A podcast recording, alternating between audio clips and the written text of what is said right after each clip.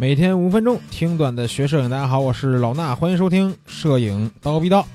在一年前啊，也不是一年前吧，去年我们曾经在刀逼刀节目里边介绍过一个神奇的数码胶片相机，或者说叫胶片数码相机啊，大家还记不记得呢？估计有些新听友比较纳闷啊，数码胶片相机到底是数码还是胶片呢？去回听一下，应该是第二百三十二期节目啊，第二百三十二期那个呢，介绍的就是当时我们说的这个相机，这个数码胶片相机呢，就是雅西卡这个传奇的品牌啊。如果是老老年间玩这个胶片的朋友，肯定都知道雅西卡这个品牌，在众筹网站上发布了一个新款相机，叫 Y 三五啊。那最近这台 Y 三五啊，数码胶片相机终于在众筹以后完成了生产，同时呢。给早期预定的用户啊，也就是按顺序开始发货了。然而呢，让人意外的是，这部号称前所未有的产品，却遭到了大量的买家的这种疯狂吐槽啊。那吐槽的点呢，我觉得也是真的有意思啊。一台相机做到这个地步，没得说了。比如说啊，有什么有什么吐槽的点？那就是卖家的这种负面评价嘛，对吧？首先来说，有些发货延期，对吧？这个还能理解。毕竟人家这个众筹做了一台新相机啊，稍微慢一点，对吧？产能出现问题，这都能理解。那还有呢，什么呀？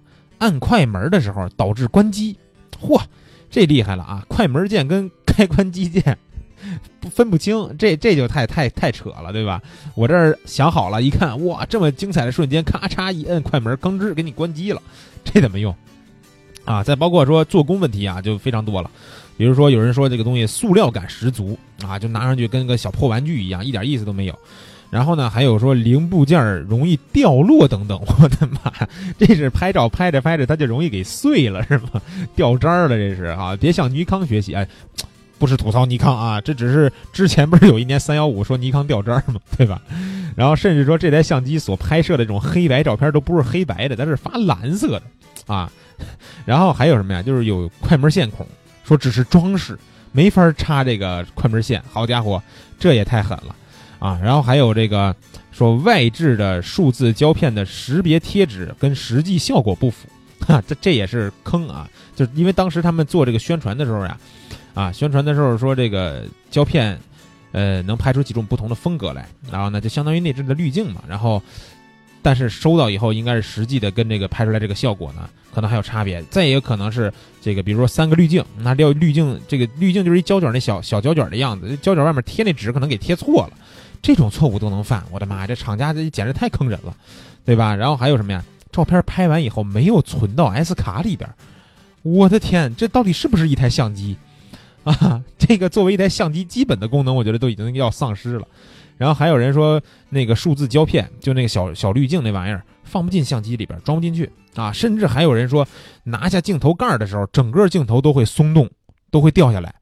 哇，这个，这个，这个，这个，这，这个真的是让人难以理解啊！怎么能做出来一台这样的相机啊？这些差评可以说是刷新了我们对于相机最糟糕的品质的认知，对不对？啊，然后也有说说这个雅西卡 Y 三五的糟糕的这个镜头，让它拍出来的照片呢，比大部分智能手机拍的效果要差得多。最后呢，我看完这些东西，给人一种什么感觉呢？就是你想要拍胶片的这个风格的照片啊，你不如手机直接加这个胶片滤镜去拍，有很多软件都能加，对吧？效果呢还更好。如果你不是想拍这个胶片风格，你就是想玩情怀的话，你想收藏一个雅西卡的相机，那完全没必要。因为做工实在太烂了，啊，它根本不达不到一个收藏品的一个价值。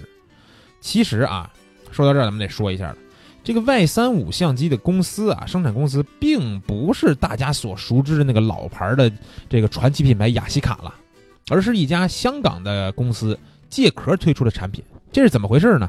这个雅西卡呀，早已经不是当年那个雅西卡了。啊，也不是卡其马，也不是这个什么各种乱七八糟了。它这个曾经呢，这个传奇品牌雅西卡下半生属于叫京瓷公司。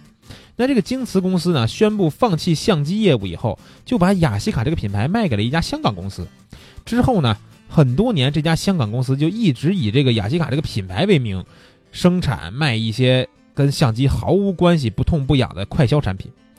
事实上啊，这种借老品牌推出新相机营销粉丝的事儿，在数码行业呢啊也不是第一次。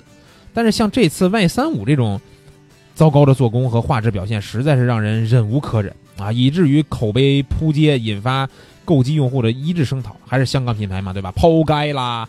因此，用户对于复古产品呢，再感兴趣的时候，也得调查清楚再下手，对吧？千万别掉到这个坑里边。然后呢，有网友就说，估计啊，当时做宣传花在效果图上的钱，都要比造相机的钱用的多。这个确实没错，因为我看了那个效果图，效果图做的这相机质感贼棒啊，就是产品图，对吧？他们之前官方做的产品图真的看上去哇，那金属质感啊，就看着就像一台徕卡相机一样。但是大家拿到手却感觉就是一台塑料玩具啊，所以这个产品图也是关键呀。说到这儿呢，最近老衲有新课程上线了啊，教大家拍加拍拍加修产品图啊，前期后期一条龙全部打通，跟体验人像二点零一样的教学方式。前期拍摄全部录制下来，然后后期也是从头到尾的去修饰。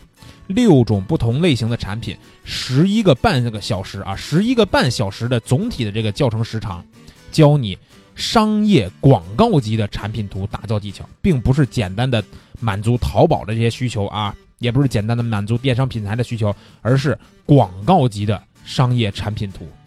好，想去收看这套课程的同学呢？还是老办法，去咱们蜂鸟微课堂的微信号，记住啊，是蜂鸟微课堂的微信号里边直接输入两个汉字“产品”，你打“产品”，然后呢，我们整个这个课程的链接呢就会发给你了，去看一下，然后看看是不是你需要的，拍到一个好的产品图，没准你也能像雅西卡这样捞一笔呢，对不对？行了，今天节目就是这些，咱们下期见。